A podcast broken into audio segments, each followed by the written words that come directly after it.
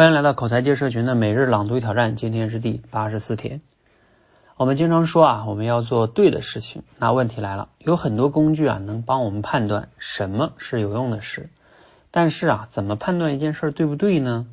有几个方法供你参考。第一个方法呢，是你想一想这件事啊，你愿意你的孩子也这么做吗？如果答案是肯定的，这就是对的事儿。但这个办法呢，有个漏洞，因为对孩子呢。我们容易太过关切，这会影响判断的。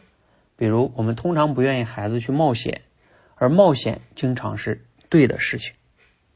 所以啊，还有第二个办法，就是换个人想，不是我关切的孩子，而是关切我的人，比如我们的父母，他会不会因为我做这件事儿而自豪呢？如果答案是肯定的，这也是对的事儿。当然啊，父母也会有自己的局限性，那就还有一个升级的办法，就是想一想啊，假设我这辈子功成名就，我愿不愿意我的传记作家把这件事写进我的传记呢？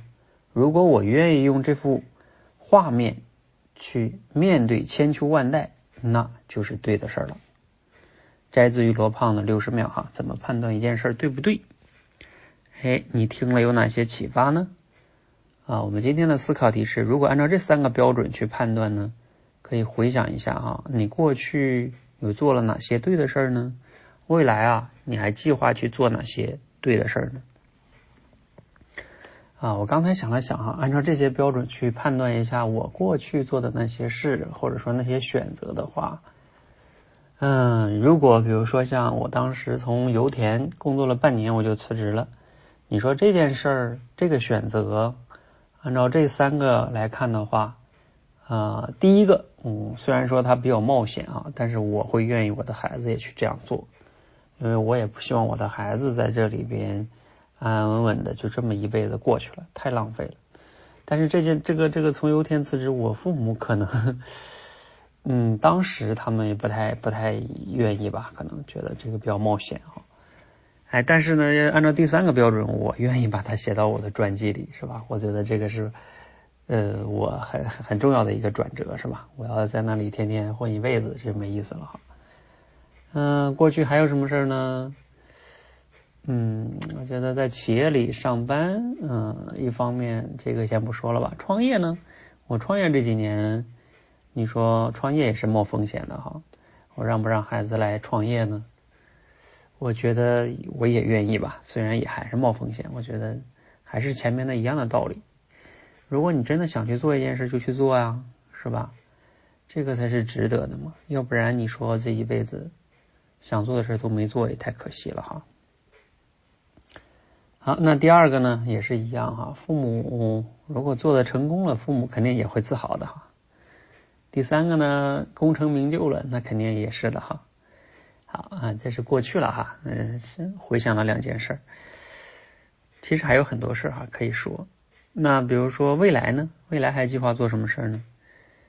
嗯，比如说像我们最近发起的全国想要做的线下俱乐部啊，还有我们这一周周六，也就是后天哈，我们在北京的，嗯，这个做的线下的一场沙龙啊，还有。啊，我们前两天我对大家说的这个，我们要做到，我们口才界社群要能帮助学员随时随地的去练习口才，真正的去要有效果。啊，我觉得我创业之后做的很多的认知都是这样的，就是甚至在一定程度上，这三个标准我认为都是满足的，就是啊，孩子，那我也让他这样做；我父母呢，我也希望我做的事情是父母可以骄傲的吧。然后以及也是可以写进这个传记的吧，啊，我觉得这些标准挺好的。就是当我们做一些选择的时候，我们要去审视我们做的真的是对的事情？嗯，加油啊！希望我们未来都能去不断的用这些标准去审视自己的那些重要选择，然后让我们持续的去做出对的选择，去做对的事情，并且啊，再要把这些对的事情做对。以前我记得我讲过一句话，叫所谓的成功就是持续的把对的事情做对。这里边有两个对，第一个对呢是代表你选的方向，第二个是对是把你做的事情做好，就是这个意思，那你就成功了嘛。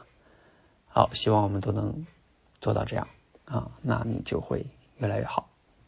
谢谢，让我们一起持续每日朗读与挑战，持续的输入、思考、输出，口才会变得更好。谢谢。